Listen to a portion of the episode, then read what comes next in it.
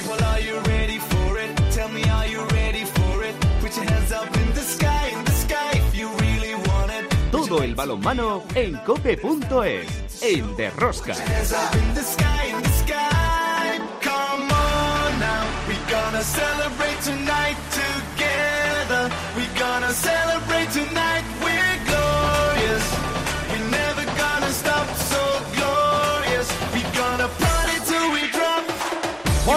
Ya estamos aquí otra semana más con todos vosotros. ¿Qué tal estáis todos? Amantes del balonmano, seguidores de Rosca. Terminó el Europeo 2024 con la victoria de la selección de Francia que tras una prórroga y un partido intenso derrotó a Dinamarca. Por otro lado, ya conocemos los rivales que vamos a tener en el torneo preolímpico en el mes de marzo para estar en los Juegos Olímpicos de París 2024.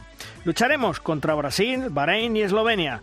En juego dos plazas. También se sortearon las eliminatorias para la clasificación del Mundial 2025 y nos ha tocado un hueso duro de roer. España-Serbia. Y finalmente esta semana regresa la Liga Sobal para comenzar la segunda vuelta, en donde ya muchos jugadores tienen firmados o empiezan o van a firmar contratos con equipos europeos para marcharse de España y algún club está en la espada de Damocles que la tiene encima y teme por su desaparición. Menos mal que la Liga Sobal es una liga profesional y todo iba a cambiar para bien, iban a llover los patrocinadores. En la división de honor femenina, el Veravera gana al Costa del Sol y se coloca como líder el balonmano Elche. En un puño están balonmano Elche, Veravera, Costa del Sol Málaga y Aula Valladolid. Destacar que sin lugar a dudas, bueno, pues eh, es una semana más en donde tenemos muchas cosas que contaros. Os recomiendo no os perdáis ni un solo minuto del programa. El balonmano. ¡A tope con la cope! ¡Empezamos!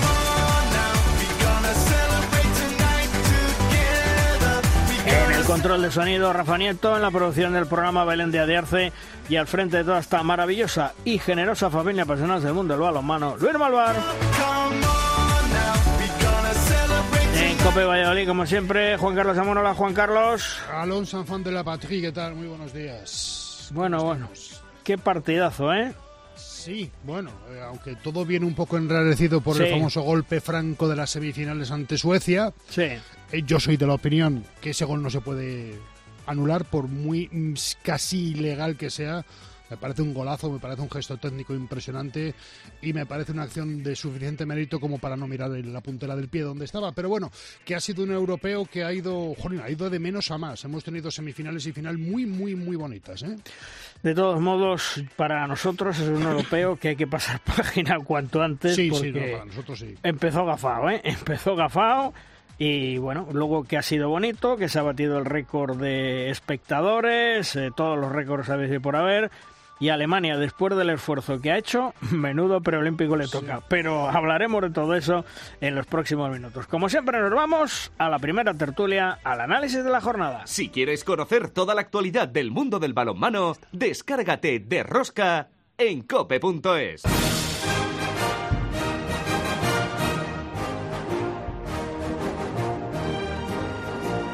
Y antes de recibir a nuestros tertulianos, pues claro, saludar también a Chema Jodra. Hola Chema, ¿qué tal? ¿Qué tal? ¿Cómo estamos? Bien, Ah. bien. Buenas, buenas, amigo. ¿Cómo estás? ¿Todo bien? Encantado de saludarte, todo fenomenal. Sí, sí, bueno, pues aquí muertos de frío, pero bueno, calentitos, calentitos con el balonmano, ¿eh?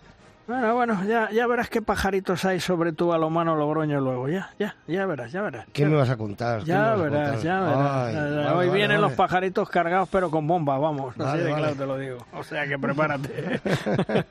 bueno, bueno, vamos a la primera tertulia. Una primera tertulia donde siempre pues hay dos grandes eh, invitados, dos grandes amigos, sobre todo. En este caso, Alfredo Domínguez de Alamadera. Hola, Alfredo, ¿qué tal? Muy buenas. Hola, muy buenas, Luis. Y también Edu Agulló, nuestro periodista analista. Hola, Edu. Muy buenas. Oh, hola, Luis, ¿qué tal? Muy buenas. Bueno, a ver, Alfredo, empezamos con el europeo. Eh, lo que decía antes Juan Carlos, vámonos a la polémica. ¿Tú le darías gol, ese gol de Prandi con el crono a cero, golpe franco, se mueve, no se mueve, por todo, aunque sea precioso, es el gol de, yo creo que del europeo y de, de la década y de todo lo que tú quieras, pero ¿le darías gol? Eh, a ver, eh, sí, le estaba escuchando a Juan Carlos. Eh, obviamente, yo voy a ser un poco eh, quizás eh, eh, recto en ese sentido y, obviamente si la legalidad indica que, que no que tiene que estar apoyando el pie y no está apoyando, obviamente yo lo daría ilegal. Por supuesto que fue un golazo que, que, que ha sido espectacular y que yo creo que ha dado un empuje a nuestro deporte para la gente que solo sigue los europeos y ni siquiera lo seguía este año por, por el mal papel de, de España. Eh, pero yo obviamente yo lo daría por, por ilegal. Fue muy bonito, nos vinimos todos arriba, yo el primero en ese momento cuando lo vimos, pero yo yo no hubiera dado la cara al gol. Mm, Yo hubiera ido al bar, que al videoarbitraje, que, que es lo que no se hizo para, para revisar la jugada y para invalidarla, claro. Y tú, Edu, que analizas mucho más eh, el juego, las tácticas, etcétera, etcétera, mm, ¿lo hubieras dado gol? Con, la normativa en, en la mano está, está claro que, que, el, que Prandi cometió, cometió dos irregularidades, que fue levantar primero el, primer el, el pie izquierdo, el apoyo, y, luego ese paso eh, pequeño que da hacia, hacia el lado derecho, con lo cual, bueno, si hubieran consultado con, con el vídeo hubieran tenido que, que anular el gol. Eh, dicho esto, lo que reitero lo que, lo que comentabas, que es un auténtico golazo.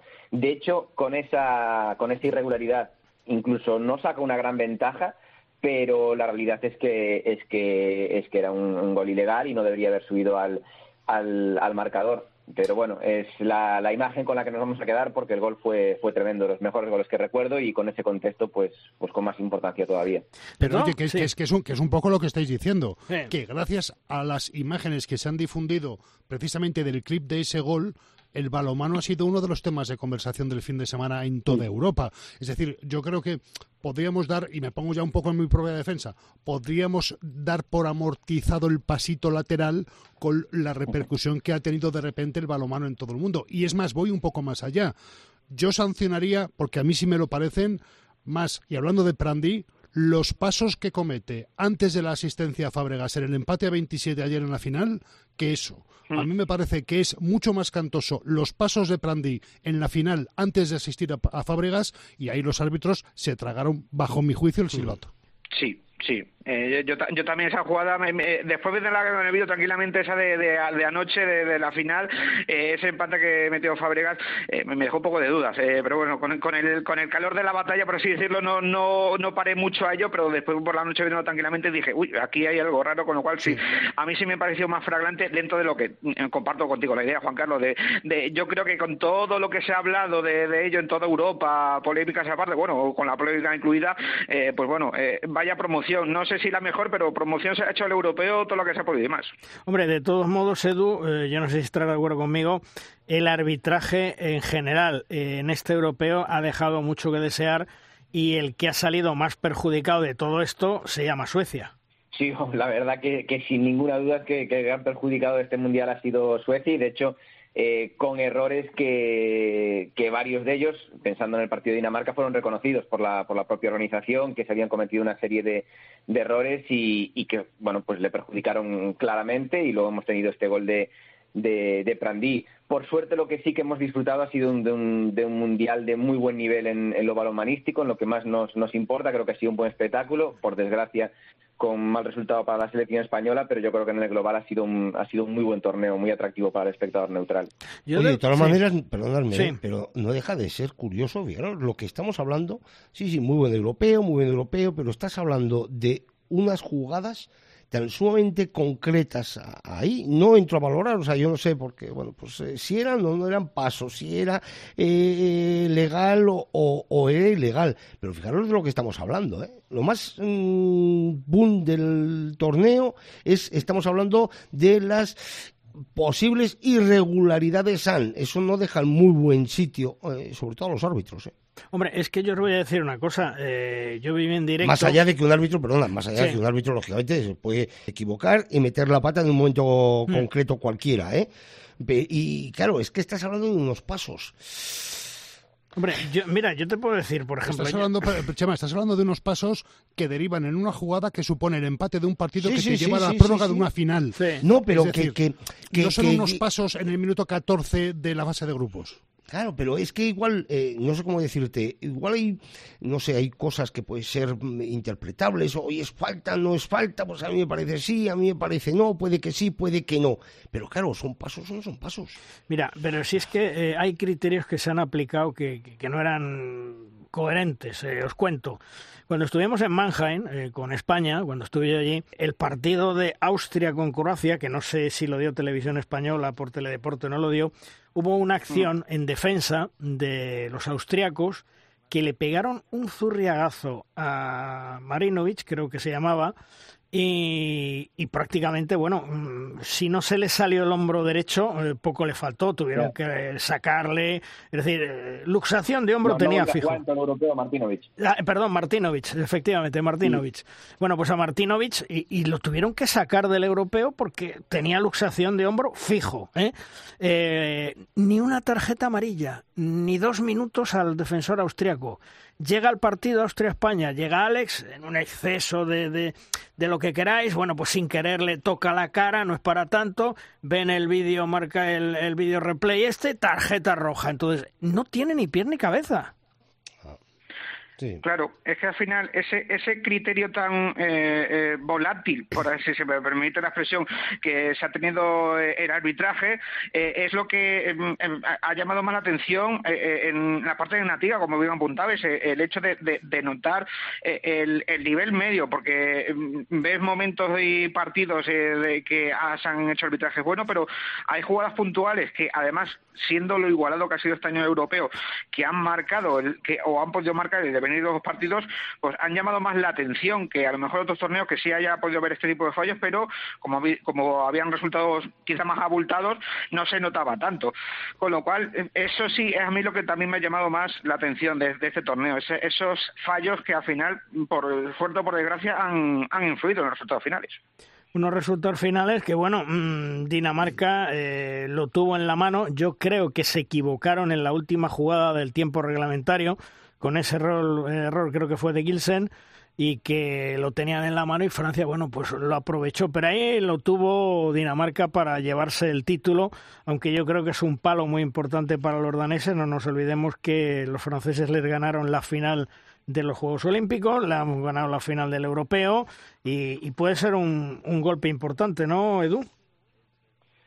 Pues seguro que, que es un mazazo, ¿no? Por un lado, primero porque es una selección que, lo ha ganado prácticamente todo, una generación pues que ha dominado el balonmano mundial, de hecho es campeona del mundo en las últimas tres ediciones, pero que el europeo se les resiste, no, no lo ganan desde el 2012 cuando ganaron en Serbia en la final aquella a la selección anfitriona. Muchos de los jugadores que son piezas claves ahora no estaban en aquella selección, con lo cual no saben lo que es ganar el europeo.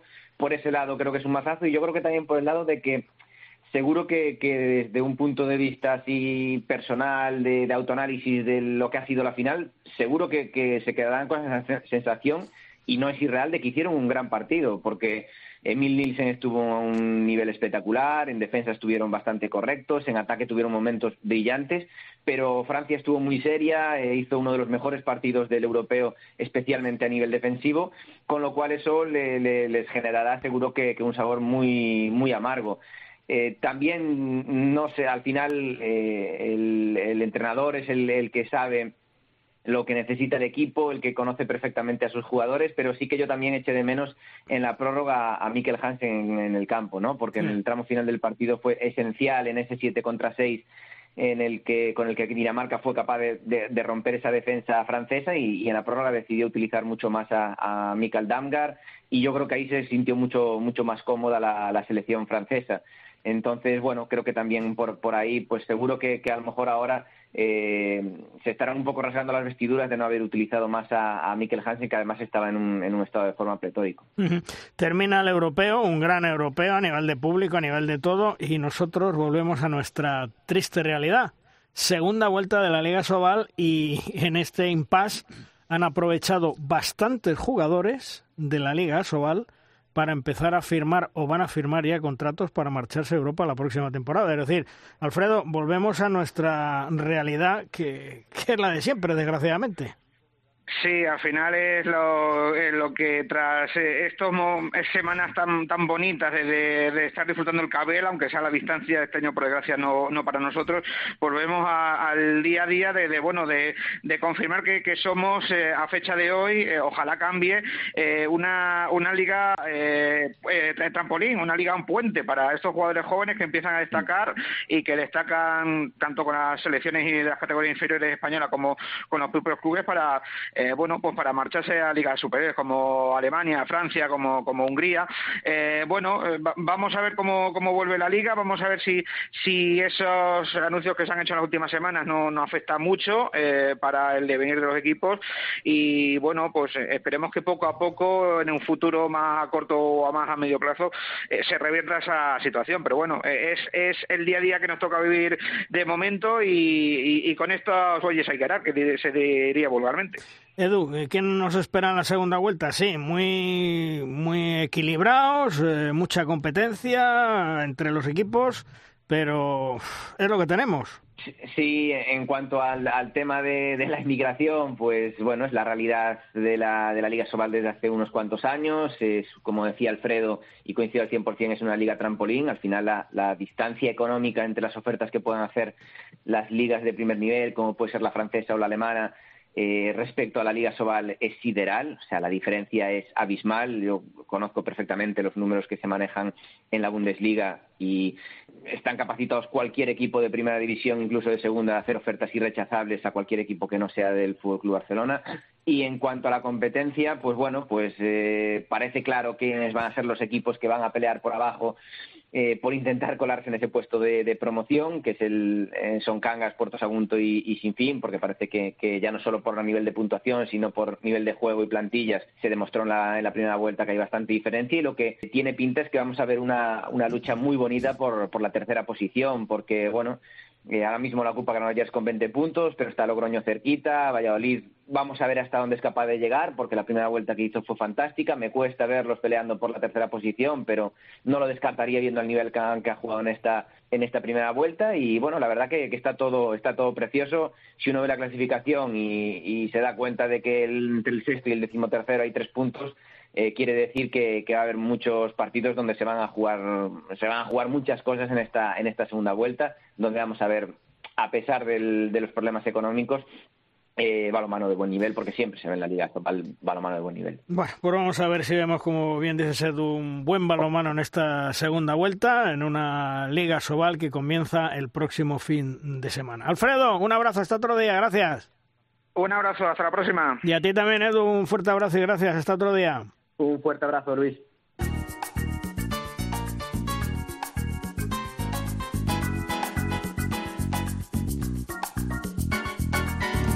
En la división de honor femenina se dieron estos resultados. Betionac 25, Balonmano Elche 35, Aula de Valladolid 33, Elda Prestigio 28, Gijón 18, Porriño 19, Veravera 25, Costa del Sol Málaga 21, Oviedo 23, Mecale Atlético Guardes 28 y Rocasa Gran Canaria 25, Granoller 25. Está liderada esta división de honor femenina con un triple empate Elche Veravera, Costa del Sol Málaga con 24 y le sigue muy de cerca el aula de Valladolid con un puntito menos 23.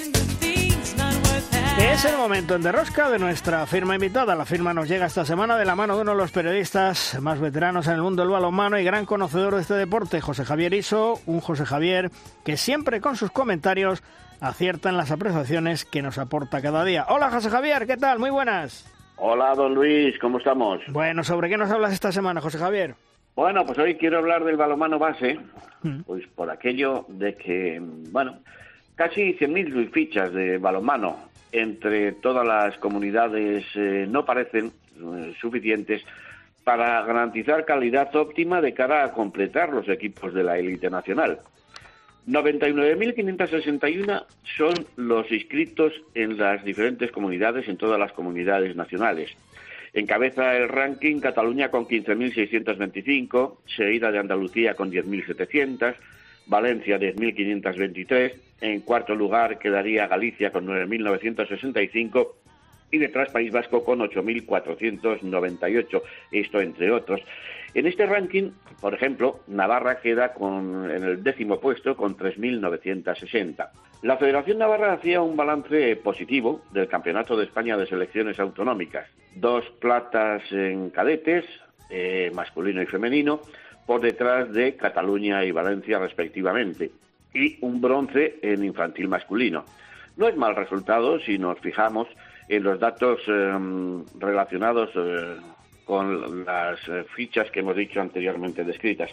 Mucho menos del 50% de fichas de entre las seis primeras comunidades que encabezan la lista.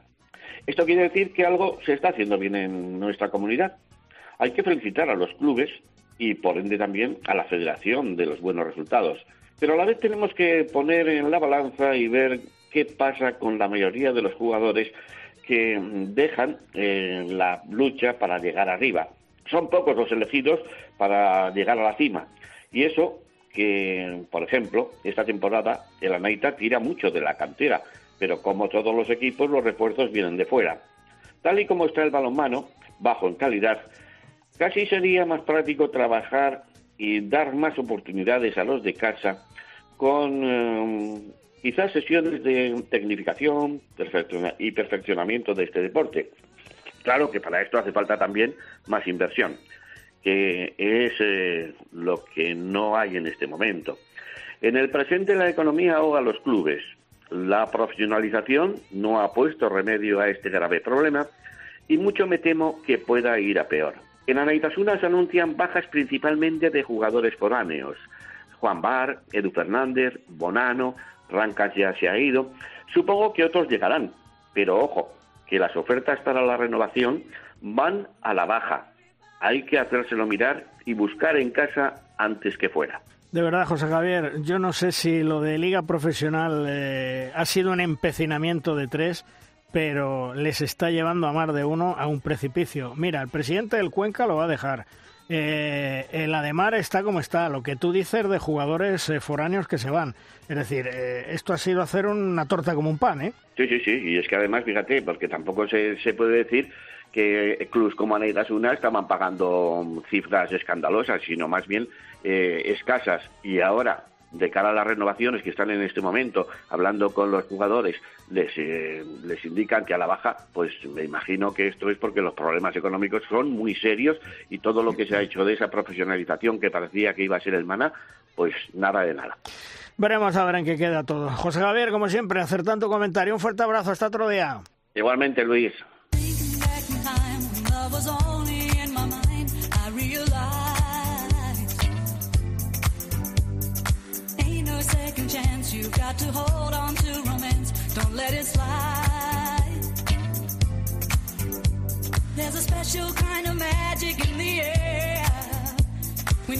Uno de los jugadores más veteranos de nuestra Liga Sobal, Geray Lamariano, ha dicho adiós y no comienza la segunda vuelta de la liga. Ha estado ligado al balonmano durante 22 años, más otros como amateur, juvenil, cadete.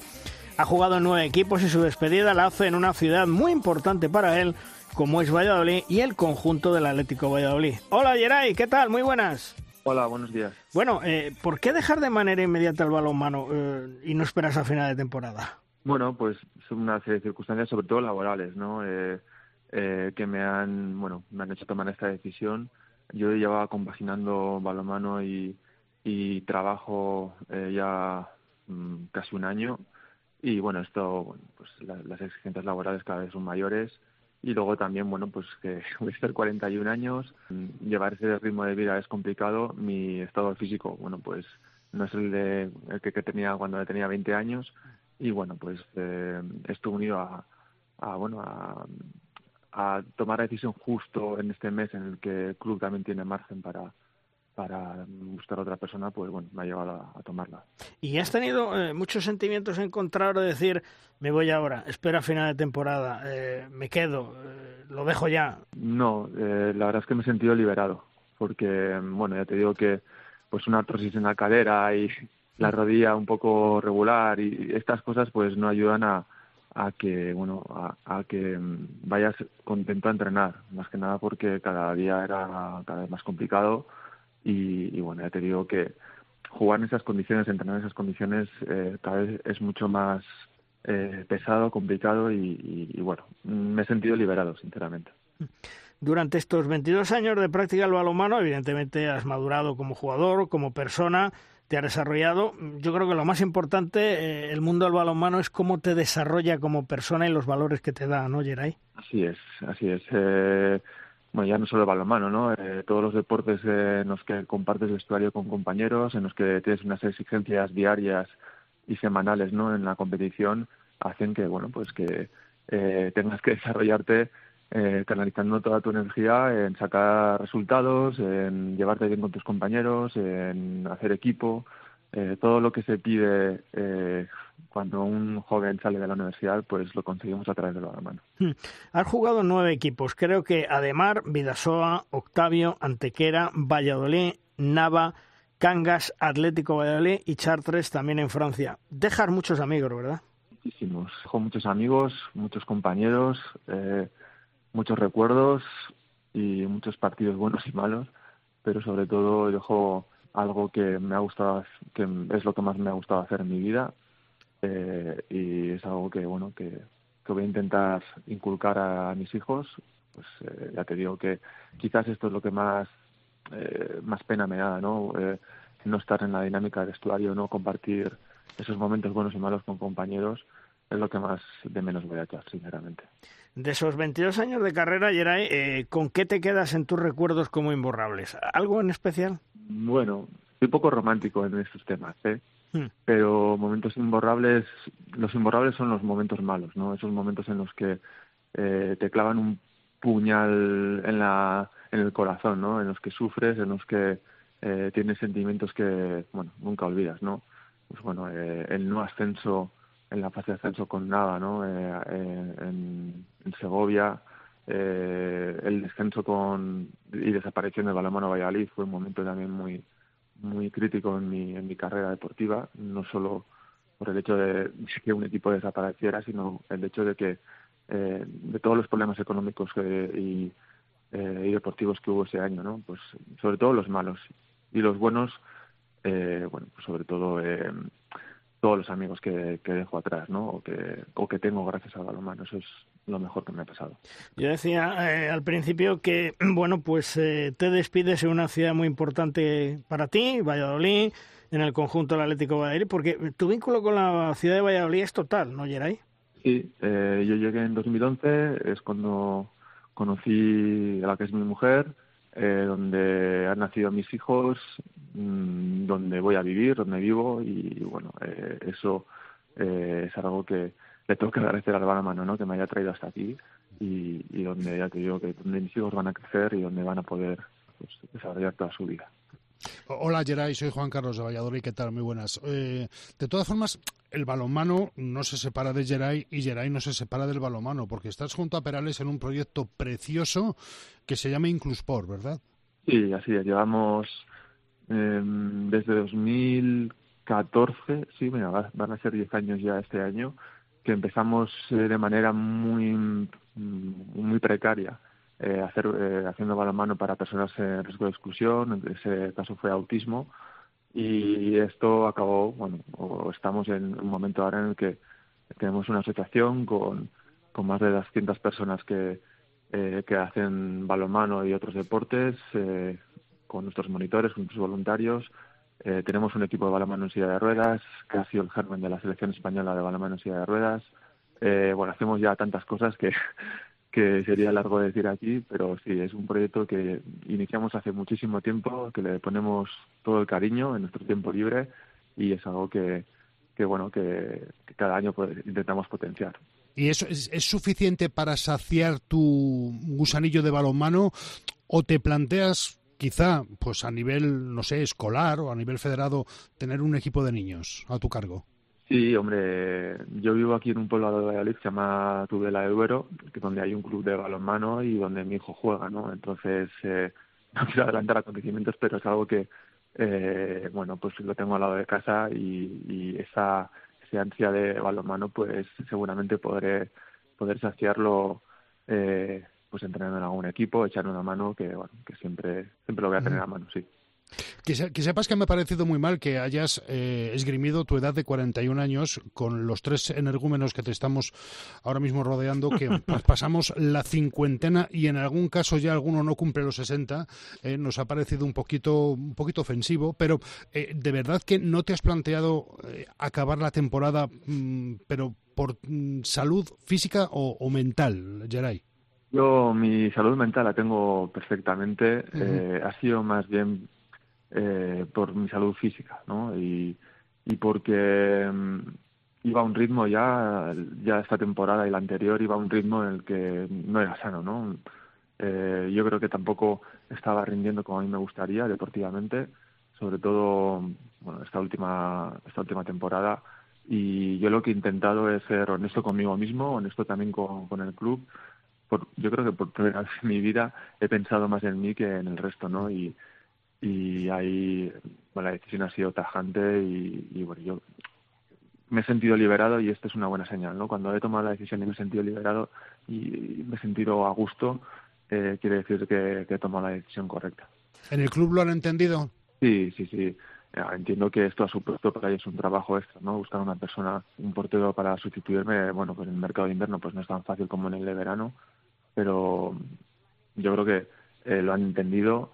Eh, al final yo también lo iba a dejar la temporada pasada, ¿no? Y este, este año ha sido un poco extra, ¿no? Y bueno, yo creo que lo han entendido. Eh, no tengo, no he tenido palabras en el sentido contrario, así que también agradecer al club por, por esa, esa predisposición, ¿no?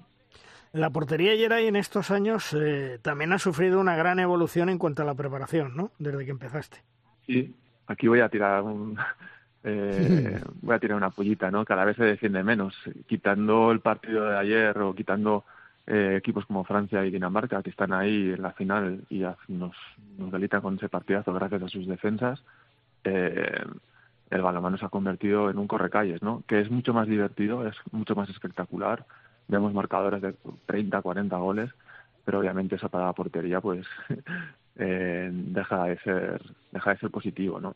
Eh, al final nos dedicamos más a sacar rápido, eh, a correr rápido del cambio a la portería y, bueno, es una situación en la que eh, dista mucho de ser como era hace pues 15 años, ¿no?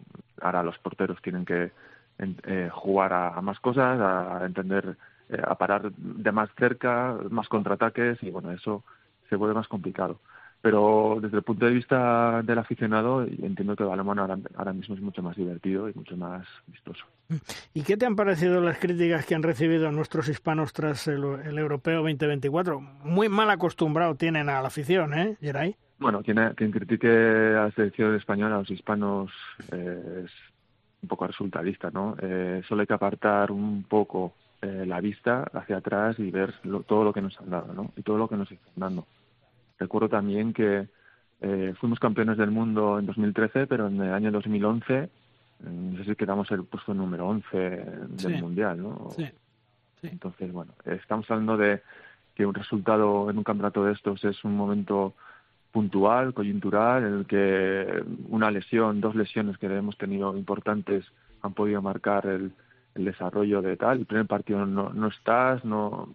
Quiero decir que son cosas tan puntuales en un campeonato eh, europeo que es mucho más complicado que un campeonato mundial, que todo el mundo quiere ganar, todo el mundo está a tope. La gente que critique esto, bueno, pues es resultadista y, y no entiende balonmano, sinceramente. Oye, y, y tú como portero eh, llegas a entender, yo desde el principio dije que había sido un accidente, porque accidentes pasan, que en el partido contra Croacia de 42 lanzamientos te metan 39 goles. Yo insisto que aquello fue un accidente porque tenemos grandes porteros en la selección española. Pero tú como portero lo llegas a entender o también piensas que es un mal día, un accidente, no se defiende, un cúmulo de cosas. Eh, sí, es un, es un mala suerte incluso, ¿no? Eh, porque incluso una, con una defensa no tan buena como, como otras veces, ¿no? Eh, bueno, pues si el portero está enchufado, pues puede parar más, ¿no? Pero al revés, eh, eh, teniendo los porterazos que tenemos, eh, tanto Sergei como Gonzalo, y los que no están, ¿no? Eh, mm. Rodrigo, Biosca, eh, Roberto, eh, son todos ellos unos porterazos. bueno, es, esos porcentajes, ya te digo, es algo coyuntural. Nadie en el equipo ese día estuvo a la altura. y, bueno, yo creo que coincidió todo, fue una tormenta perfecta y, bueno, eso simplemente es una, una anécdota, diría yo. Oye, y ya para terminar, eh, ¿crees que ser liga profesional Liga Sobal eh, va a mejorar el balonmano en España porque se, se, ven que están saliendo muchos problemas y compañeros, bueno, compañeros tuyos de, de, equipos de Liga Sobal ya están firmando contratos para marcharse la próxima temporada a Europa. Bueno, como ha pasado en los últimos sí. 15 años, ¿no? Cada año se va mucha gente. Si nosotros como deportistas profesionales eh, tenemos que cuidarnos como deportistas profesionales, eh, tenemos que actuar como profesionales, eh, mm, hacer caso a las redes sociales como profesionales que somos, eh, no decir eh, palabras altisonantes porque somos profesionales, porque la liga no va a ser profesional, ¿no? Quizás eh, tenemos que cambiar un poco el chip y mirar hacia adelante y, y si bien, eh, bueno, habría que matizar nuestro de profesional, nosotros llevamos años y años y años, los jugadores quiero decir, siendo muy profesionales. ¿Por qué no podemos estar en un entorno en el que también es profesional? Ahí ya hablo como, como sí. jugador, como es jugador ya. Eh, ¿Por qué tenemos que ser profesionales en un entorno amateur? Quiero decir. Nos mere no nos merecemos eh, que todo a nuestro alrededor sea profesional.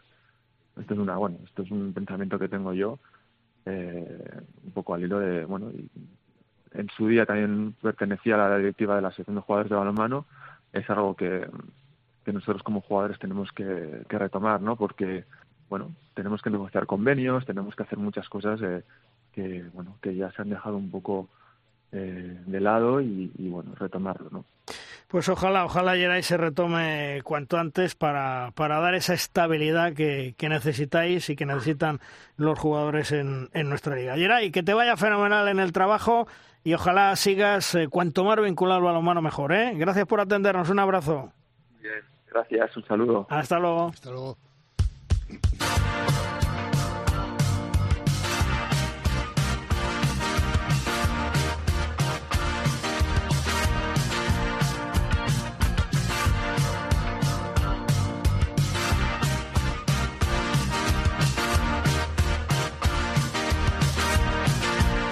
Xavi Pascual es el entrenador del Dinamo de Bucarest, que está haciendo una buena temporada, diría yo, en la European League y además seleccionador de Rumanía que acaba de participar en el Europeo 2024. Sepamos cómo le van las cosas, que estoy seguro que le van fantásticamente bien por los Cárpatos a Xavi Pascual. Hola Xavi, ¿qué tal? Muy buenas. Hola, buenas.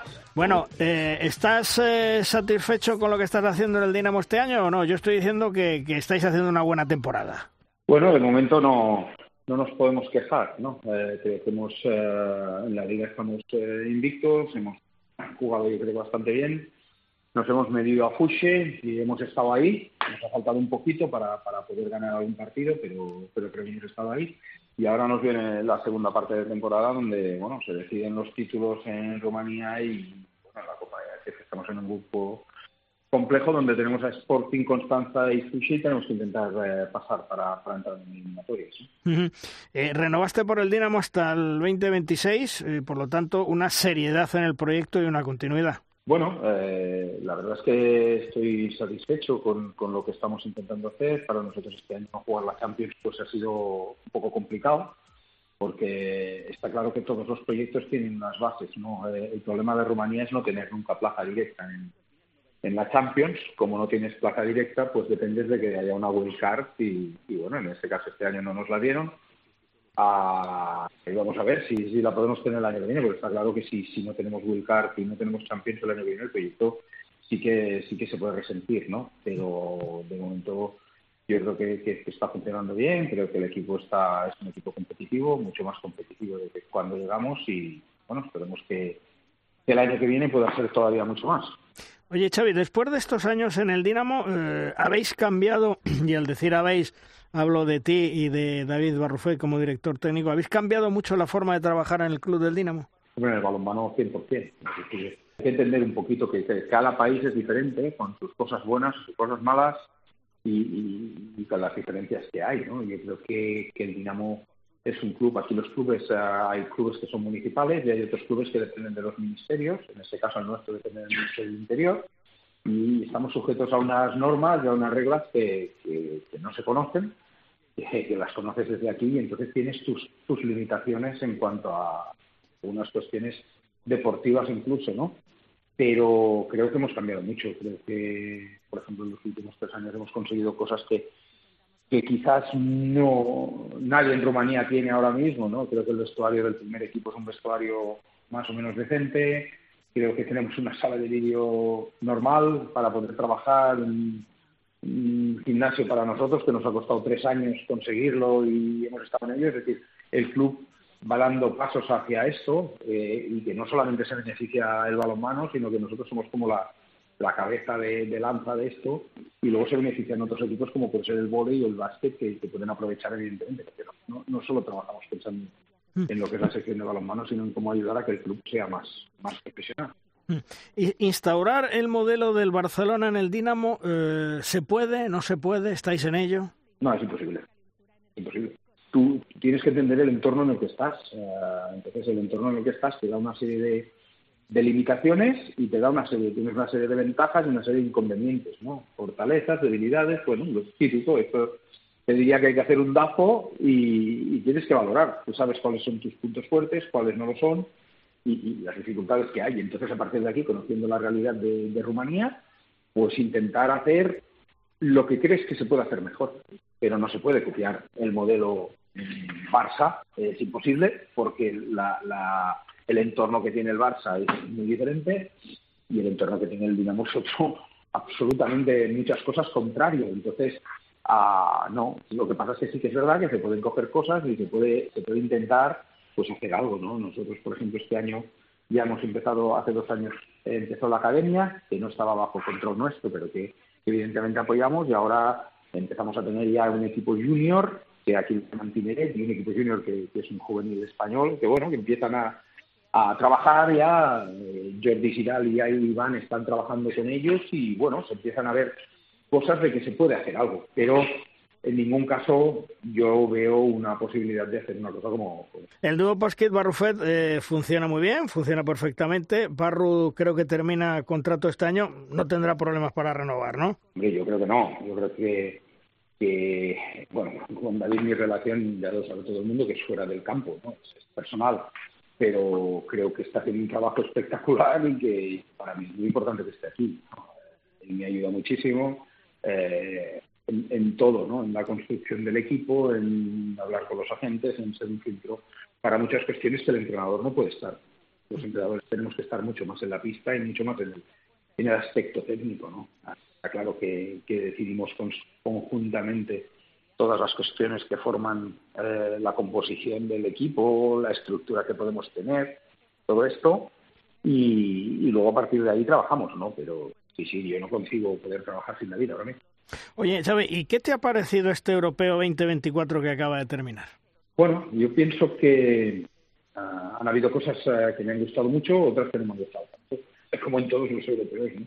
Pienso que Dinamarca y Francia están un paso por delante de todos claramente. Otra cosa es que tú en un partido les puedas ganar.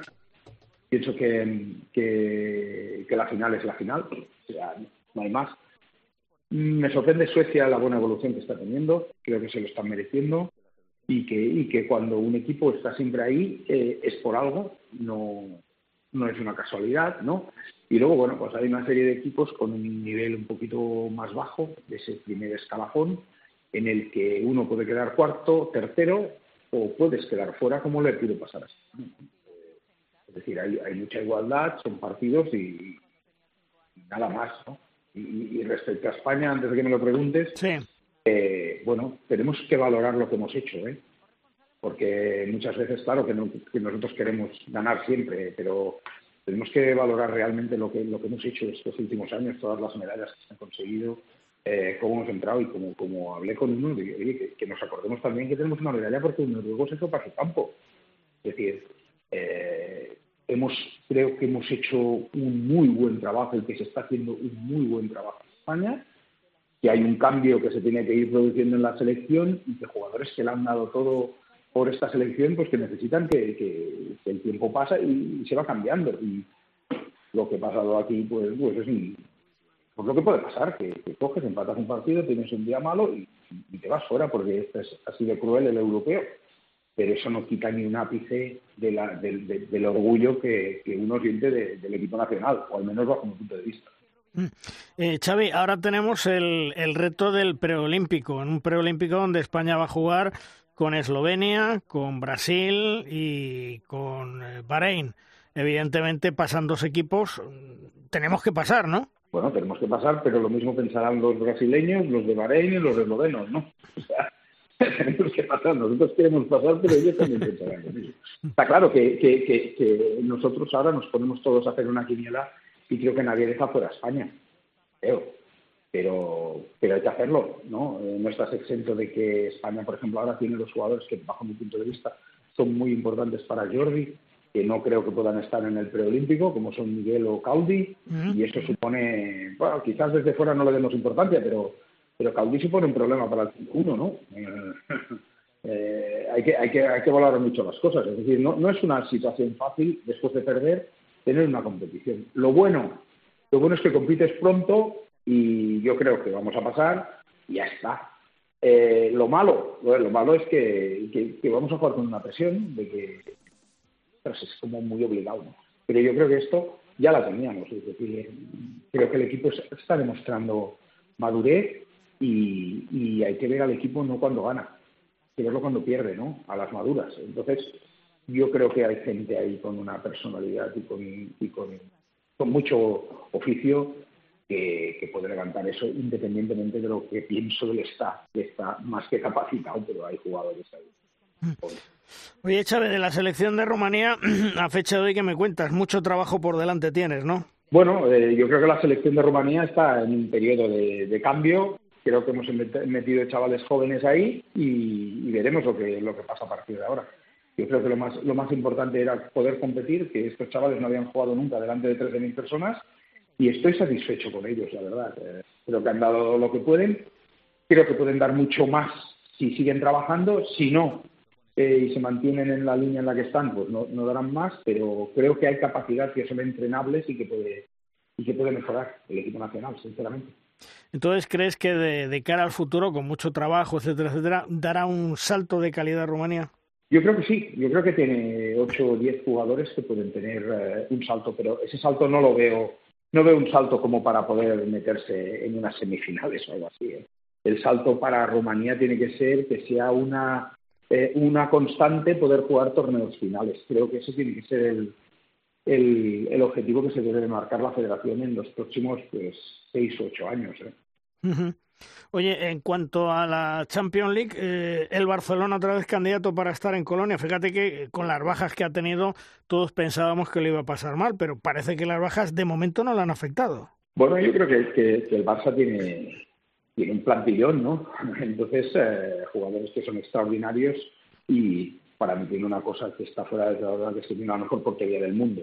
Entonces, a, esto, cuando juegas con los mejores porteros del mundo, pues tienes una ventaja no significa que ganes, pero tienes una ventaja. ¿no? Si además le añades que el equipo defensivamente es un equipo bueno, que corren, que los jugadores individualmente están bien, que están bien trabajados, que ellos hacen su, su trabajo perfectamente y que tienen ese gente que quieren ganar siempre, creo que el Barça siempre es candidato. Otra cosa es que luego lo consiga, pero candidato a estar, no tengo, no tengo dudas de que va a estar ahí. ¿no? Eh, es capaz de ganar en Vespre y no es fácil ganar en Vespre. Bueno, pues habrá que ver qué hace el Barcelona, como dices, en, en los últimos partidos de esta fase de grupos de, de la Champions League. Por lo demás, Xavi, eh, tu familia, tú estáis a gusto en Bucarest, ¿no? Sí, sí, la verdad es que vivimos, uh, vivimos bien, estamos muy, muy a gusto. En el club nos han tratado de maravilla desde el primer día y, y la verdad es que es un club bastante familiar y estamos contentos y, bueno, con, con la idea de seguir adelante. ¿Echáis de menos algo de, de España? Eh, no sé si el clima, la comida o, o, prácticamente no se nota. Bueno, sí, no, hombre, hoy en día ya se nota poco, pero se nota, ¿no? Es decir, las cosas que tenías en casa, pues se, echan de menos, ¿no? Eh, evidentemente mi familia o lo que son los amigos de, toda la vida, pues no, no, no, los tengo aquí cada día, todo el que, aunque nos visitan o nosotros vamos para allá, y eso sí que se echa de menos, porque al fin y al cabo es gente que, que, que, independientemente del trabajo, son gente que son en el entorno donde tú te, te mueves y, evidentemente se echa de menos. La comida, Pues sí, la echamos un poco de menos, pero bueno, cuando vamos allí recuperamos, o sea que tampoco, tampoco hay mucho problema. También tenemos cosas buenas. Hay que tomarse la, creo que hay que tomarse la vida desde el punto de vista positivo siempre. Nosotros sí te echamos de menos aquí, Xavi, en, España entrenando un equipo. Sabemos que estás allí muy contento, que estás feliz, que todo te va bien, que es un gran proyecto, pero los grandes entrenadores eh, españoles, bueno, pues se echan de menos, por lo menos aquí en casa. Así que nos alegramos mucho que todo te vaya bien, que siga por ese ritmo, por ese camino y seguiremos pendientes de, de la evolución de tu equipo. Un fuerte abrazo, Xavi, gracias por atendernos como siempre. Un abrazo, un saludo. Hasta luego.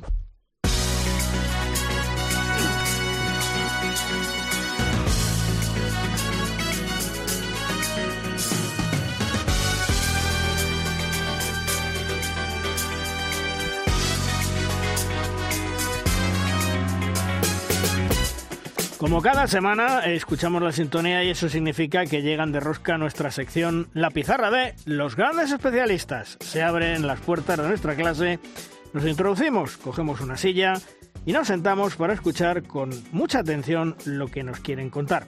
Esta semana, con todos nosotros, Juan Fernández, profesor titular y doctor en balonmano de cabecera, que con sus comentarios y reflexiones da en el centro de la diana. Hola Juan, ¿qué tal? Muy buenas. ¿De qué nos vas a hablar esta semana en tu pizarra, Juan?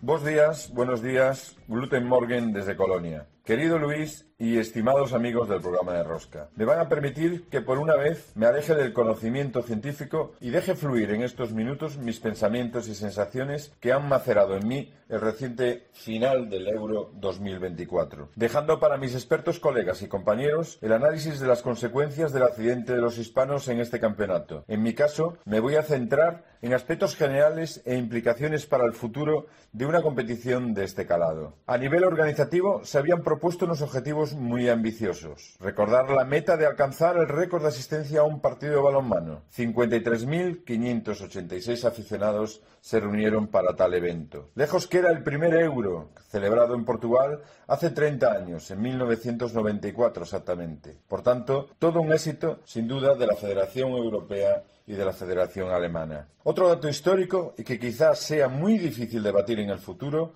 son los más de un millón de aficionados que adquirieron entradas para ver en directo este espectáculo. Una vez más, comprobamos que la historia se ratifica. La implantación de este deporte en Europa y especialmente en Alemania y sus vecinos del norte es indudable. Aquí tiene su nacimiento y aquí quiere quedarse, como diría la canción. Y digo esto ya que viendo los últimos años, las sedes tanto de mundiales como europeos tienen estos países como anfitriones. El negocio triplicando o dividiendo sedes es menos arriesgado, pero tengo mis dudas que esto ayude a la difusión de nuestro querido deporte, allá donde es un deporte minoritario y más lo necesita. Para hacer un diagnóstico más profundo necesitamos datos por países que aún no tenemos a nuestro alcance. Mis sensaciones me llevan a pensar que está aumentando la distancia entre estos países y el resto del mundo balomanístico. Y esto solo puede entenderse como pobreza a largo plazo en nuestro caso, si miramos nuestras ligas, profesionales o no, podremos entender dicho problema. Estos días, el director técnico portugués, después del buen papel de los suyos, el profesor doctor Paulo Sá, se quejaba amargamente de, pocos, de los pocos recursos y la poca repercusión real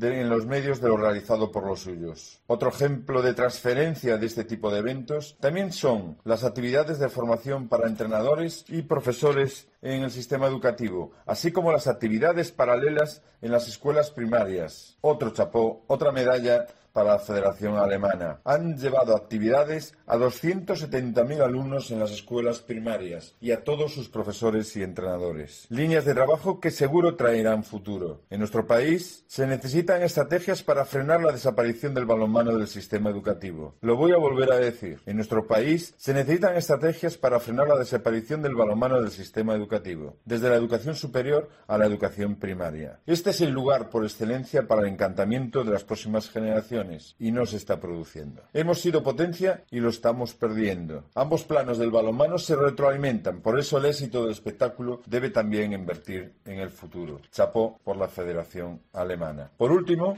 y si no lo digo reviento, y también no es menos importante, es que los errores arbitrales no deben decidir campeonatos, al menos cuando tenemos la tecnología a menos de 10 metros. Feliz semana.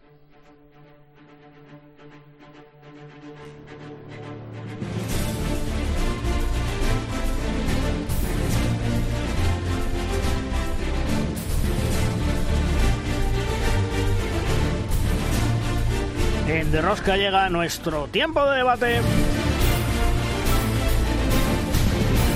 Es nuestra tabla redonda. Una tabla redonda que en el día de hoy contamos con dos grandes periodistas, Joan Ramón Balbé, compañero de TV3, y Martín Smith del diario La Rioja. Hola Joan Ramón, ¿qué tal? Muy buenas. Muy buenas, un gusto volveros a oír. Bueno, Joan Ramón, terminó el europeo, ha ganado Francia, en fin, un europeo que vamos a diseccionarlo un poco. Eh, balance del torneo de los hispanos en el europeo, un accidente es lo que eh, empieza a ver el relevo generacional. ¿Cómo lo ves tú, John Ramón? Un poco de todo, ¿eh? es decir, eh, eh, el sistema de competición hace que un error lo pagues muy caro, si hay un error y medio, pues aún lo pagas mucho más caro, hay un cambio generacional y, una parte también hemos vivido un poco engañados de, de la, cualidad de este equipo, ¿no? Es decir, no éramos los mejores jugadores, pero sí los que jugamos mejor pero ahora todos los equipos juegan muy bien también y, bueno, eh, eh, le va a costar más a, España porque se ha visto un, grandísimo nivel de cualidad individual y, juego de equipo en este europeo. ¿Y tú, Martín, eh, cómo lo ves? ¿Como un accidente?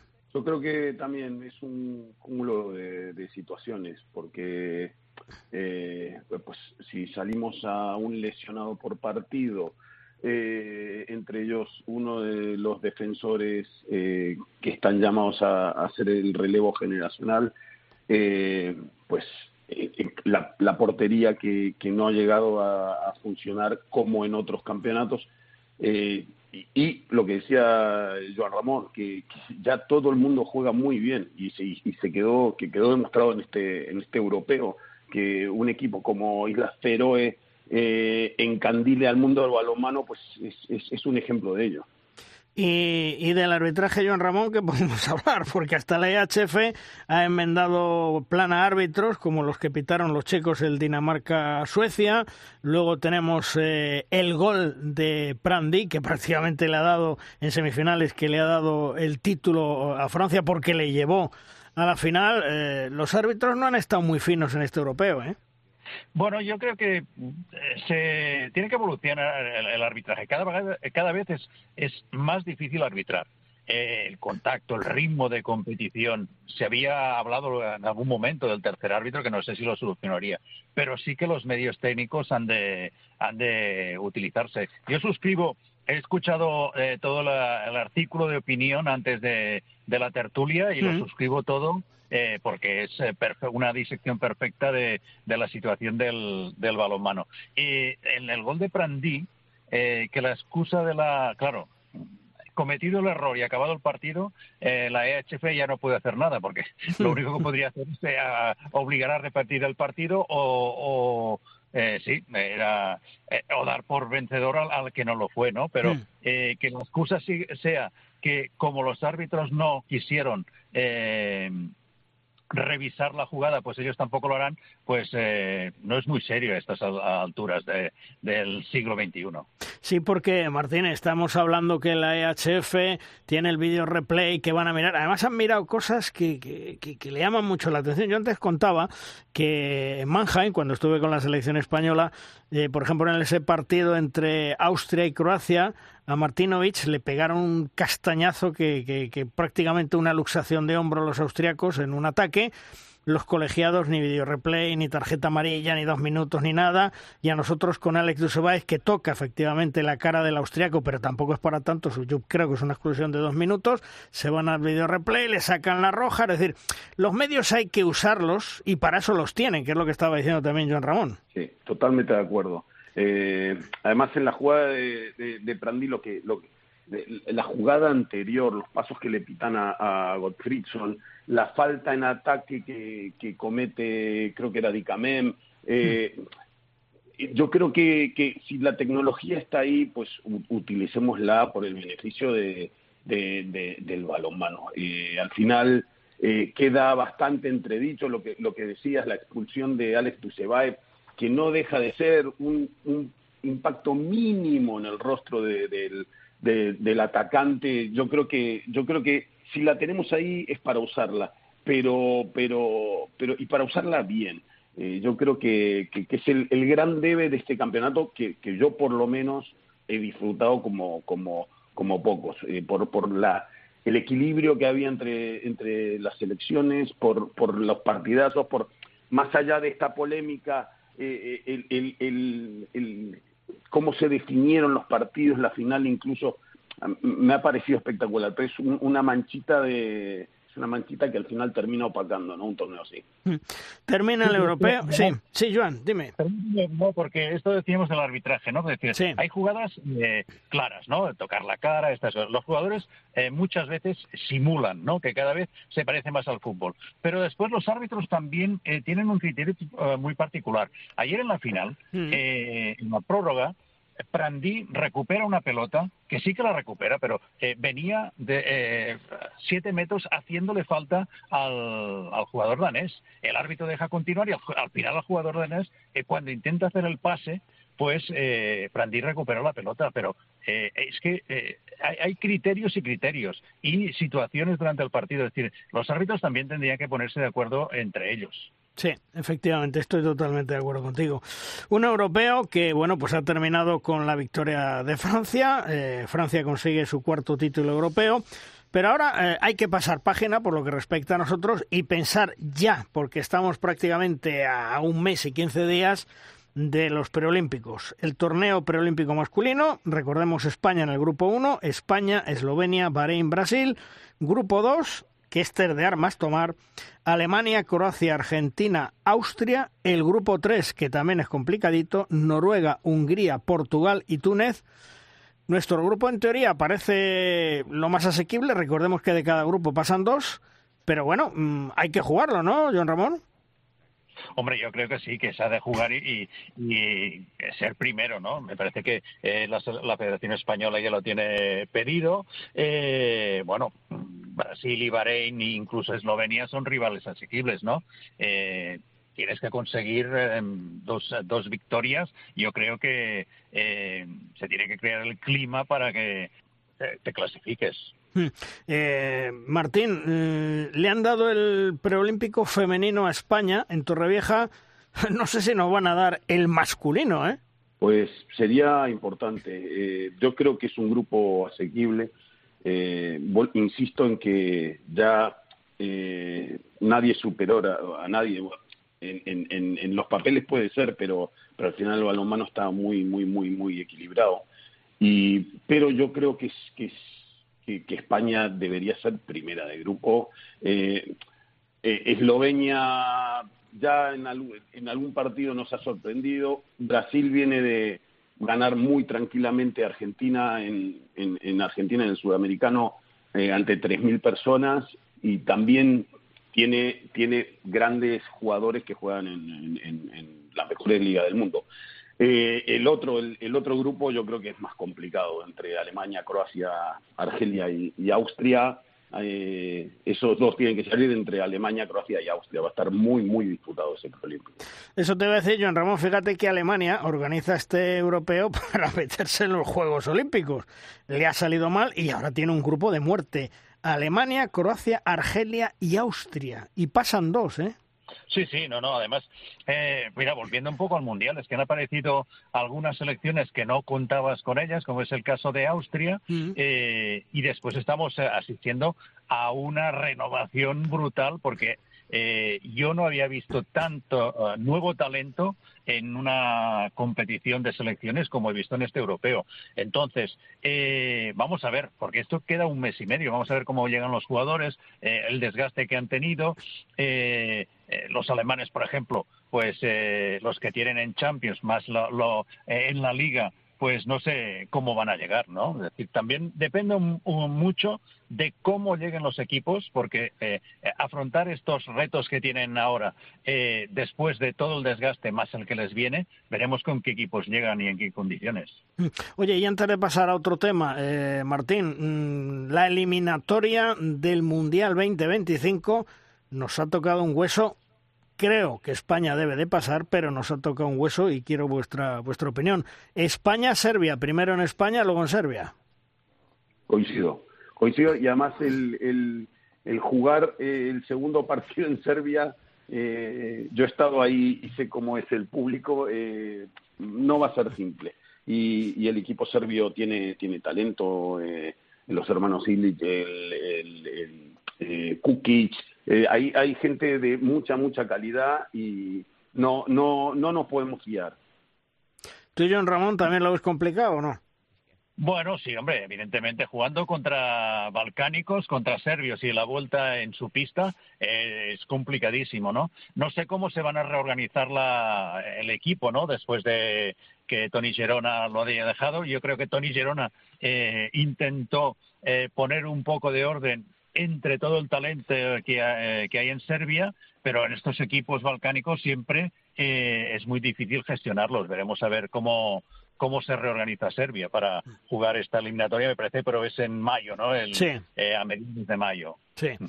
Por cierto, me cuentan mis pajaritos. Que Asobal poco menos se está convirtiendo en una dictadura norcoreana para los clubes con un Kim Jong-un como secretario general, el tal Fernando Corral. Resulta que Asobal ha decidido abrir un doble expediente sancionador al balonmano Logroño. Sí, sí, al balonmano Logroño. Uno a su presidente, don Ángel Rituerto, por unas declaraciones que realizó en su día, creo que se las hizo a, mi compañero Martín Smith, ahora lo, lo, dialogaremos con él, unas declaraciones que realizó en su día con la celebración de la Copa Sobal, la Copa de España, en donde manifestaba su opinión desde la libertad de expresión, que todavía existe afortunadamente en este país, y en donde decía que ellos sí iban a jugar la Copa de España y que la Federación Española de Balonmano tenía la razón en todo momento de lo que estaba pensando. Pues bien, según Asobal, estas declaraciones pueden ser ofensivas para la propia Asobal. Tócate las narices. Por otro lado, le hable otro expediente sancionador a Jaime González, el gerente del balonmano Logroño, por decirle al secretario general de Asobal, Fernando Corral, que no hizo su trabajo en su momento durante la celebración de la Asamblea General Extraordinaria. Una asamblea celebrada el pasado 12 de diciembre del 2023, en donde Corral no verificó si el representante de balonmano Logroño que acudía a la cita era el presidente o alguien de la junta directiva como es preceptivo. El balonmano Logroño envió a una señora con un certificado del club en representación de la entidad que la acreditaba, es decir, estaba acreditada con una carta del club. Presuntamente, Corral no comprobó in situ nada como era su obligación, y cuatro días después le envió al balomano Logroño una comunicación en la que le viene a decir que era mejor una rectificación a tiempo que hacer una falsificación de documento privado. Fue entonces cuando el gerente del Logroño le respondió y le puso en su sitio. Pues bien, a Jaime González le cae otro expediente sancionador y curiosamente estos dos expedientes serán resueltos por un juez único que ha sido designado por el propio Fernando Corral. Eso sí, el balonmano Logroño en estos temas lo tiene muy claro que va a ir hasta el final. Estaremos muy atentos. ¿Qué te parece, Martín? ¿Qué te parece, Chema? Una vergüenza. Una, cacicada más. ¿Qué quieres que te diga? Porque es, que... Es, que, lo, mira, lo de Asobal, yo creo que ya han perdido el norte hace mucho tiempo. Porque Martín, esas declaraciones te las hecho a ti el señor Rituerto, ¿verdad? Eh, sí, exactamente. En, una entrevista que le hice a principio de año, eh, en la que decía, me han, me han incoado un expediente por decir la verdad. o, por, o por predecir el futuro, no me acuerdo exactamente cómo, cómo fue, porque había afirmado que iban a ir los cuatro equipos clasificados a la Supercopa. Y, y, me parece vergonzoso, me parece, ya, ya, nos van a terminar eh, haciendo una, sanción a nosotros también por opinar en contra de, de, la SOBA. Eh, es bestial. Bueno, porque Chema, eh, eh, lo que sí tiene muy claro el balonmano Logroño que va hasta el final, ¿eh? como he dicho. Ah, no, vamos, o sea, y además conociendo, y bueno, y Martín lo conoce perfectamente, y lo conozco hace muchísimos, muchísimos años, conociendo a Ángel, eh, va a ir hasta el final, porque es que además, independientemente de que vaya hasta el final o no, es que creo que tiene razón, lo que pasa que, claro, eh, ¿qué pasa? Pues que a, Logroño, como en determinados momentos eh, dice lo que es blanco es blanco y lo que es negro es negro, y claro, a la gente de Asobal, pues es que en determinados momentos tú le digas lo que es blanco y lo que es negro y no te dediques a bailarles eh, la samba que ellos quieran, ¿eh? pues, pues bueno, pues es lo, es lo que les pasa, pero vamos, o sea, conociendo, y Martín ya te digo, lo conoce eh, igual que yo, vamos, va a ir hasta el final, pero seguro. Porque, no se va a cortar ni un pelo. Claro, porque Joan Ramón, eh, con los líos que tiene Sobal y buscarse más líos con que el pre, un presidente del club haya dicho nosotros si vamos, tiene razón la federación, yo creo que, y luego el otro tema, es decir, si, si aunque no puede ir el presidente o alguien de la junta directiva y le dan una carta a una persona, a una señora que lo representa, bueno, pues para eso está el gerente, que es su obligación, ¿eh? o mejor dicho, el secretario general, para eso está su obligación de, de ratificar quiénes van y quiénes no van, ¿no? No, yo, todo esto me parece gratuito. Es decir, eh, a ver, eh, el presidente del Logroño puede decir lo que le, le, le, dé la gana. Es decir, bueno, y, y esto se, se, soluciona pues hablando y estas cosas. Las sanciones, todo esto no, sirve para nada. Eh, ¿Para qué? Para marcar un poco paquete. No, no entiendo nada. Es decir, si lo que no necesita el balonmano son peleas de estas, ni entre la federación ni en la Soval, ni dentro de la Soval. Claro. Pero yo no lo entiendo. Pero tú desvías la atención. Ya está. Ya, supongo, supongo, o, marca, o marcas paquete. Claro, claro, porque, porque fijaros, es decir, eh, con el tema de la de Mar de León, que, que, lo estamos siguiendo todos, una de Mar de León que agoniza, que según el presidente Cayetano Franco puede desaparecer. Eh, bueno, el tema es grave. Bueno, y a todo esto no nos olvidemos, el presidente del Balomano Cuenca dice que se va y que en dos años el balomano Cuenca estará fuera de Asobal porque es insostenible. Esas son declaraciones que ha hecho hace apenas una semana. Es decir, el tema de la profesionalización, yo no sé a dónde nos va a llevar, John Ramón. Mira, yo, yo solo sé que, que hablando con todos los clubes, eh, todos tienen problemas.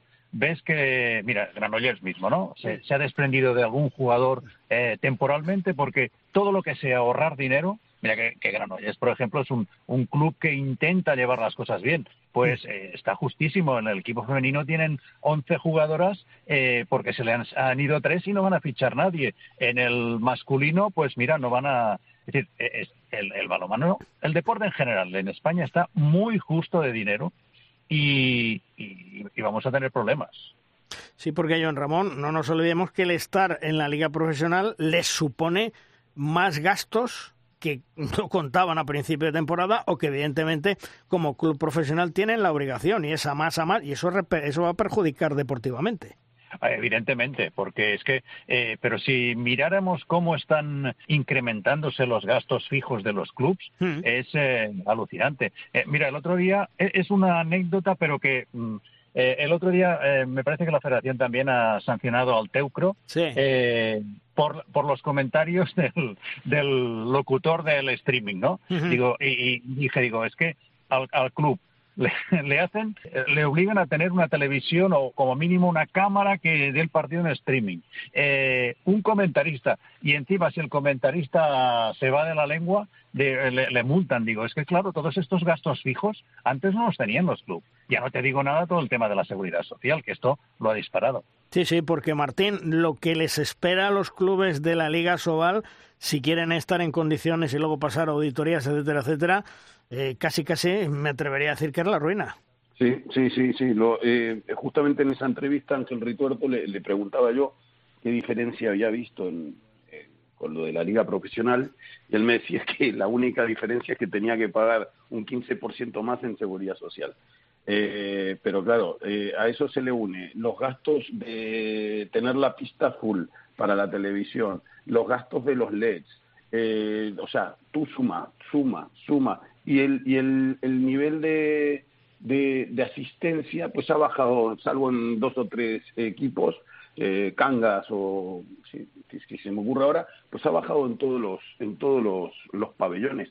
Entonces, eh, no, no, no pinta muy bien la, la situación. Yo creo que, que, esto de la liga profesional eh, fue un canto de sirena. Ahora yo creo que nadie quiere pasar la, la, auditoría. El Ciudad Logroño siempre se ha mostrado dispuesto. Dice, nosotros tenemos todo en orden, que vengan. Y, y, y, y debe ser uno de los pocos clubes que, que, que está abierto a que le auditen las cuentas. Hombre, porque claro, Chema, te voy a decir una cosa, porque, porque el Logroño es de los que pagan nada, ¿eh? Sí, no, no, no, no, no Eso vamos me a ver. Pero es que además, mira, me estaba acordando ahora de que hace en muchísimos eh, programas, no me acuerdo cuándo fue, cuando empezaron con la historia de, de si liga profesional, no liga profesional y tal, recuerdo que es que estábamos eh, comentando y analizábamos las cosas y claro, es que eh, si tú solamente miras mm, la, una parte de las ventajas que podría tener liga profesional, tú dices, joder, pues oye, cojonudo, pero claro, pero que es que no solo tienes que mirar una parte, tú tienes que mirar todo. Y, y después hay analizar si me conviene, no me conviene, eh, puede ser bueno, puede ser malo, pero tienes que mirar todo. Si tú solamente miras la parte positiva, eh, claro, es que con eso no vas a ninguna parte, no puedes ir a ninguna parte. Y no debes ir a ninguna parte. Yo que creo que es exactamente lo que les ha pasado, lo que les ha pasado. Les han vendido la moto de que esto es eh, cojonudo, de que esto, buah, fíjate, vamos a tener, vamos a hacer, vamos a hacer. y claro, no les han contado toda la otra parte que también hay que hacer. Y entonces ahora cuando alguno se da cuenta dices, carajo, ¿dónde vamos? No, pero hay, una cosa que a mí me llama mucho la atención. Eh, vosotros fijaros que en menos de un año eh, presidentes de, clubes de Asobal o se han ido o se van a ir. El de Puerto Sagunto dice que se va. El de Benidorm se fue. El de Ademar, pues ahí está, que está aguantando el tipo, veremos hasta cuándo. El del Cuenca también dice que se va. ¿Esto nos llama la atención? Desde que son liga profesional. Sí, sí, bastante. Bastante, porque eh, siempre hay eh, relevos dentro de, las juntas directivas de los clubes, pero que sean todas a la vez y, en el mismo lapso de tiempo es, es más que curioso. yo no sé hasta qué punto hasta qué punto va solamente por, por liga profesional, ¿eh? Yo creo que va en cómo va el balonmano en general. O sea, es decir, eh, estamos llegando ahora mismo a un punto en que, en que hay una serie de gastos tremendos, eh, en general, por todo, ¿eh? O sea, es decir, ya no solo lo meto por, por ser liga profesional, eh, de, cómo han aumentado los, los gastos en toda la vida en general, en cualquier, en cualquier aspecto, ahí incluyo también todo lo deportivo, y cómo estamos ahora de ingresos. La. Em, claro, es que, es que ya no hay, hoy eh, no recuerdo, he visto por ahí un tuit de entre de las grandes empresas que antes patrocinaban a los equipos de balonmano y todo eso, ya prácticamente por desgracia no queda nada. O sea, se está viviendo de pequeños, en general, ¿eh? hablo, hablo en líneas generales, de, muchos pequeñitos eh, patrocinadores o, anunciantes eh, locales que estás ahí más que nada bueno, pues por, tu, por tu amistad, otros a, cambio de, es decir, me haces esto y te pongo la publicidad y entonces no te pago tal cosa. Y, y, después el papá gobierno, papá ayuntamiento. Y, y olvídame, ¿eh? Vamos a ver, si todo lo que sea tirar para adelante e intentar cambiar el estatus eh, en cualquier entorno es bueno. Pero eh, en este caso, yo creo, y ya lo he dicho alguna vez en este foro, que es que se han invertido los procesos. No puedes generar un estamento con una estructura profesional que recordemos que no solamente va eh, afectando a las plantillas deportivas que deberían ser las primeras para que todos los jugadores tuvieran su tiempo laboral cotizado y tuvieran derecho a fogasa o a subsidio en caso de que se hagan mal las cosas. También afecta a la estructura institucional. Eh, gerentes, eh, cuerpos de asesores, eh, comerciales, prensa, todo eso tiene que estar incluido dentro de una estructura profesional. Si todo eso es bueno, pero lo que no puedes hacer es las cosas al revés. Primero tienes que antes de proponer dar el paso, generar una fuente de recursos, a nivel de patrocinios o a nivel de lo que sea. Una vez generados los recursos y una vez hechas las cuentas, sí tienes que dar el paso o puedes dar el paso para profesionalizar las estructuras que tú quieras. Pero aquí lo hemos hecho al revés. Nos hemos hecho profesionales con la esperanza de que ese nuevo estatus fuera una puerta abierta para la generación de recursos. Y se está viendo que no es así. Y es por eso, aparte de que 2024 es año electoral en prácticamente todas las instituciones deportivas, federaciones y clubes que no son profesionales, eh, es por eso por lo que los presidentes de toda la vida, de todos los clubes o de la mayoría de los clubes de Valladolid, de, España, perdón, no se van a presentar a la reelección, porque realmente al final se han dado cuenta de que es un proyecto sin base, es un eh, ídolo con pies de barro. Hombre, y tanto porque ya decíamos antes que los jugadores se siguen marchando, Amigo, Cadarso, cada día más jugadores se marchan, firman contratos para irse a Europa la próxima temporada. Y eso que estamos a mitad de temporada en esta Liga Sobal a punto de comenzar la segunda. Y luego, Luis, el tipo de profesionalización al que estamos tendiendo, porque estoy convencido de que en algún club en algún club, al gerente que se le ha hecho un contrato laboral es el mismo que manda las notas de prensa, que pone el tuit por la mañana y por la tarde y que pasa la mopa por la tarde después de los entrenamientos. Yo estoy convencido de que eso sigue siendo así. Sí, sí, seguro, seguro, seguro, seguro, no me cabe la menor duda. Bueno, pues vamos terminando nuestra tertulia. Joan Ramón, gracias por estar un día más con nosotros. Un abrazo. Igualmente, muchas gracias. Y a ti también, Martín. Gracias por estar con nosotros. Nos escuchamos otro día. Un fuerte abrazo. Un fuerte abrazo. Bueno, por cierto, eh, Chema, eh, Juan Carlos, ¿sabéis qué número de programa soy? No.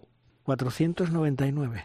Entonces eso quiere decir que en el 500 El siguiente va a es el redondo sorpresa. El siguiente es el redondo, el siguiente es el 500 y lo, adelan- y lo adelanto ya. Tendremos un solo protagonista, una sola entrevista y es, yo creo que un- una entrevista de actualidad a fecha de hoy y un personaje relevante en el mundo del balonmano.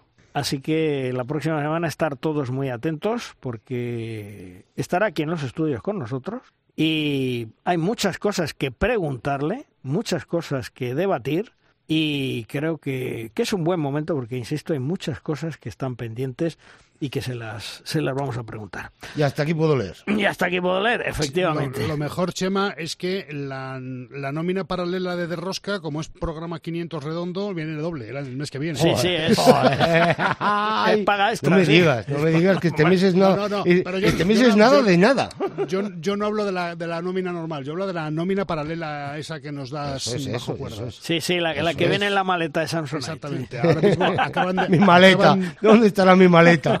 Ah, Chema, acaban de saltar todos los resortes en la agencia tributaria ahora mismo. Sí, sí. Tenemos, Pues- una, tenemos una paralela este mes fijo. Seguro, seguro. Pues que vengan, que vengan a mirar, que, me- que miren lo que quieran. Bueno, Sin vamos, problema. vamos a escuchar, como siempre, al maestro Thomas West. Vamos allá. Llega a 7 metros, llega como siempre el maestro Tomás Guas y su lanzamiento. ¡Lanza Tomás! Malvar Rosquitos acabó el europeo y conocemos ya los rivales de los hispanos en el preolímpico de mediados de marzo. Ya sabes, el que da el pase a los Juegos. Brasil, Bahrein y Eslovenia. Solo falta saber dónde se va a disputar el torneo. Dos a París directamente, dos selecciones. Bueno, pues uno de esos billetes, como diría Luis Aragonés, tiene que ser nuestro, por lo civil o por lo criminal. ¡Vamos, muchachos! People, are you ready for it? Tell me, are you ready for it? Put your hands up in the sky, in the sky, if you really want it. Would you like to be Terminamos el programa? Juan Carlos, hasta la semana que viene, que estamos Hasta- cumpleaños, ¿eh? Así que de tiros largos. Muy bien, pues vendré perfumadito. Un abrazo. Hasta luego. Chema, la semana que viene lo mismo, también de tiros largos en ese cumpleaños del programa 500. Será un Ya programa poner- interesante, ¿eh? Me voy a poner la corbata. Venga, perfecto. Venga, un abrazo. Y todos vosotros ya sabéis, dentro de una semana estaremos con todos vosotros en un programa, yo diría que especial, un programa 500 de Rosca, con muchos personajes, con intervenciones y donde seguiremos hablando del balonmano. Os esperamos en una semana. ¡Adiós!